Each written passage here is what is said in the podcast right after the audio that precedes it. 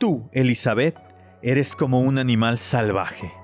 Estos son tus últimos meses de vida. No mereces respirar el aire que hay en esta tierra y no mereces ver la luz del Señor. Desaparecerás de este mundo y nunca volverás. Las sombras te envolverán y te arrepentirás de tu bestial vida. Estas fueron las palabras que en 1610 pronunció el conde Thurso a su prima Elizabeth Bathory. ¿De dónde surgió tal sentencia y qué brutales actos cometió esta mujer conocida como la Condesa Sangrienta? Los invito a escuchar hoy Tiempo de Cultura.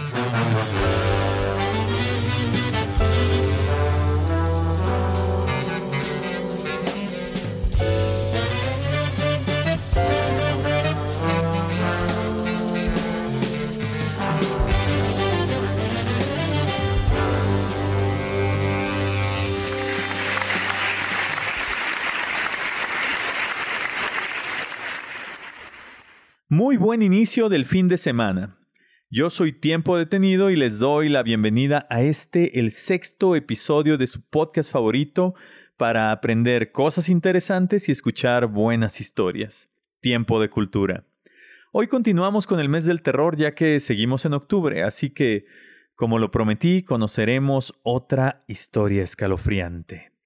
La de la vida de una persona tan trastornada como violenta, la de la obra más sanguinaria jamás consumada por una mujer, Elizabeth Bathory.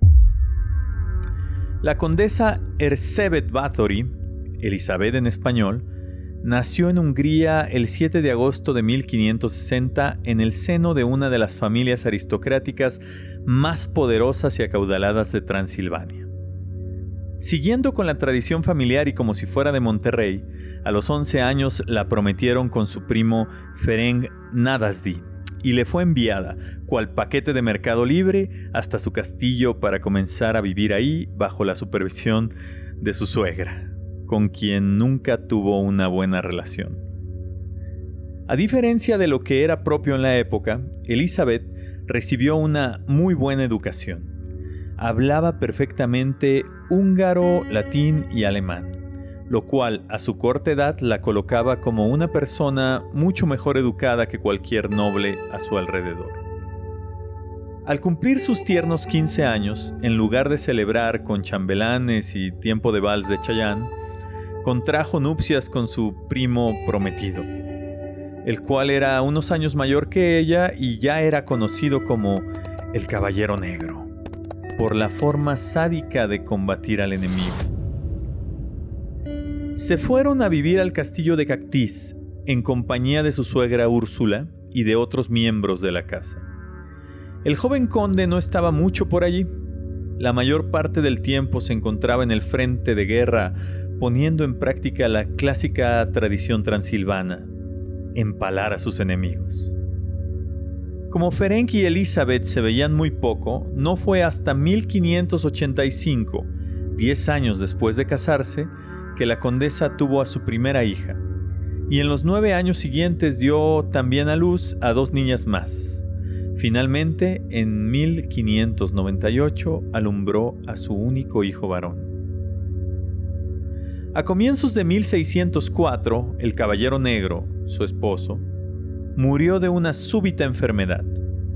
Elizabeth, de 44 años, que para ese entonces ya estaba obsesionada por combatir la vejez y la muerte y convencida de que su belleza tenía que ser eterna, se rodeó de hechiceros que le ayudaran a conseguir este objetivo. Hasta ese momento su instinto asesino aún no había despertado del todo. Sin embargo, los antecedentes familiares ya presagiaban lo que estaba por venir.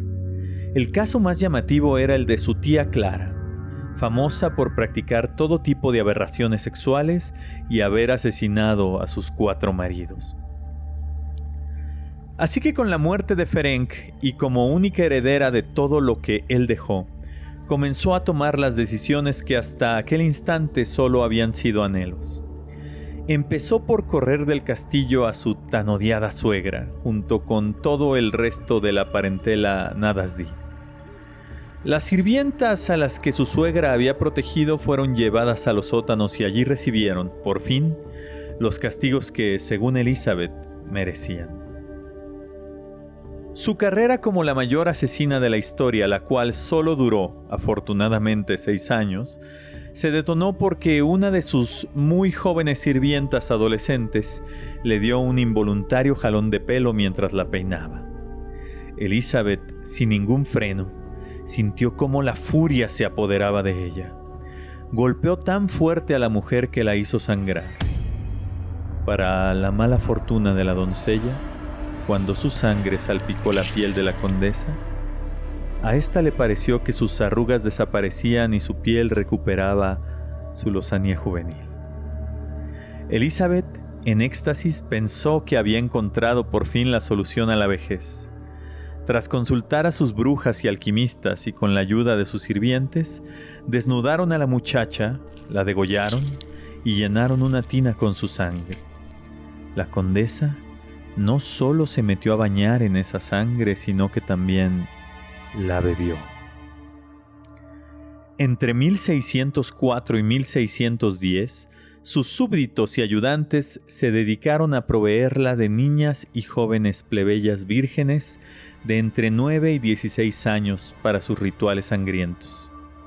Las recibía en su palacio tras mentir a sus familias argumentando que bajo su cuidado las formaría y les ofrecería una vida mejor. Tal vez lo que nunca precisó es que a la mejor vida que se refería es a la que viene después de la muerte. En 1609, por la falta de plebeyas en la zona como consecuencia de tantos asesinatos que ya había perpetrado, Elizabeth cometió el error que la llevaría a su fin.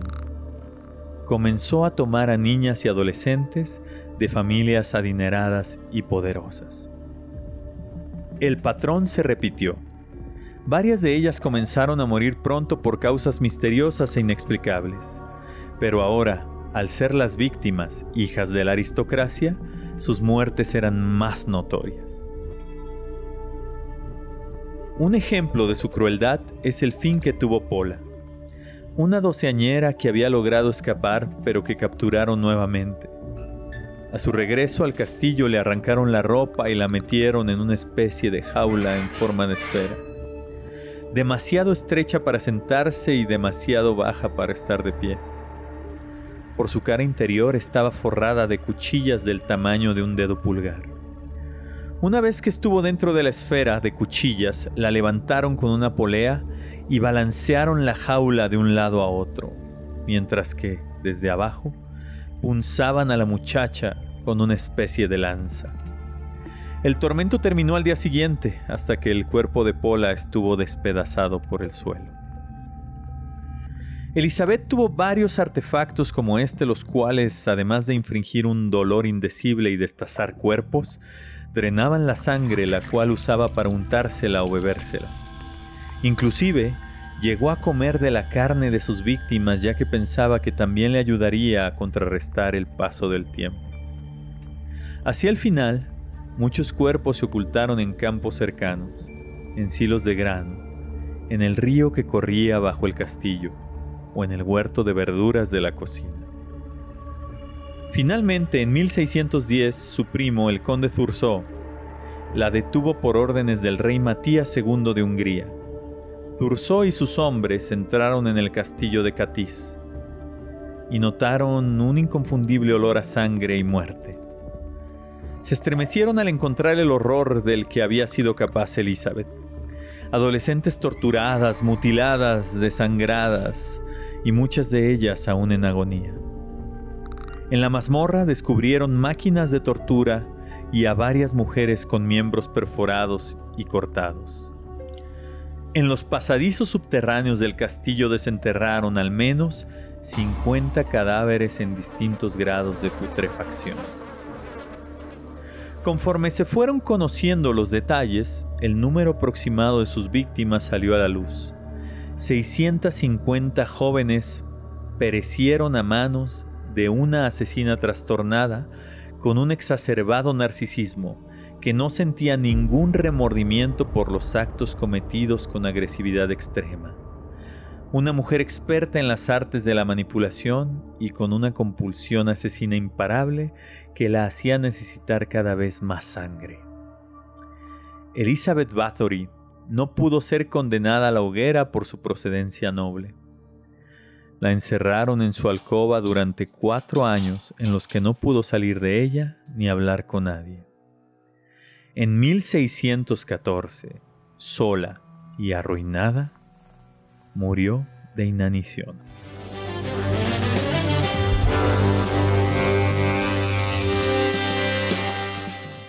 Queridos Mississippians, conocer los más oscuros y macabros rincones de la naturaleza humana siempre es tan sorprendente como inquietante, sobre todo al darnos cuenta de que podemos hacer cosas terribles por motivos hasta absurdos. Por eso acá les dejo mis aprendizajes de hoy. 1. Si conoces a una condesa con gran capacidad de manipulación para atraer a incautos a sus redes, solo déjate arrastrar a ellas si ya comprobaste que los que van regresan sanos y salvos. 2. Si un día construyes una máquina del tiempo, procura no ir a Transilvania entre los siglos XV y XVII.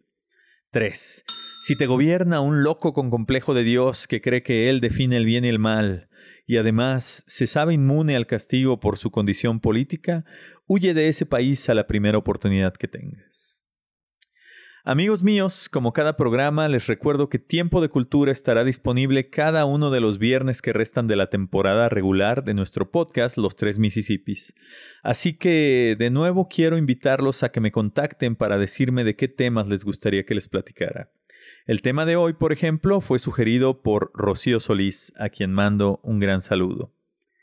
Bueno, queridos mis sapiens, ya para despedirme termino con dos comentarios. El primero es recordarles que pueden encontrarme en cualquier red social y plataforma de música como arroba tiempo detenido. Y que además pueden seguirnos y escuchar el mejor podcast en español en los tres Mississippis. Y finalmente los invito a quedarse a escuchar mi texto el cual pueden leer junto a muchos otros en mi perfil de Medium. El de hoy se llama Te estuve esperando. Te estuve esperando aquí en la orilla de mis días, con la mirada fija en la posibilidad de verte aparecer en algún lugar del horizonte. Ahora entiendo que llegarías desde otro lado, de un recuerdo desde adentro, capturada en mis palabras. Una sensación de río que lleva pero no arrasa, de caudal que da forma pero no destruye, de cauce que guía y no aleja. Te estuve esperando en esta esquina del mundo, con las ganas bien arraigadas en el deseo de verte aparecer en algún punto de la historia. Ahora entiendo que llegarías desde otro lado, como un eco imperceptible, como una ola muy suave después de que la piedra cayera al agua. Una sensación de música que llena pero no ensordece, de sonido que toca pero no invade, de canción que cura y que repara. Te estuve esperando aquí en el rincón perdido que es esta ciudad enorme, con la corazonada constante que decía que vendrías. Ahora entiendo que llegarías desde otro lado, desde un latido persistente, desde algún sitio escondido en mi memoria lejana. Una sensación de mar en calma, de tormenta que acaba de terminar, de pradera, de valle, de bosque en otoño, de días de playa. Te estuve esperando aquí, en la sala de esta casa, con la convicción absoluta de que te reconocería en cuanto te viera llegar, como un faro radiante, como una almenara encendida, como una luz continua en medio de la nada. Te estuve esperando aquí en la orilla de mi vida, Ahora entiendo que era yo el que llegaba.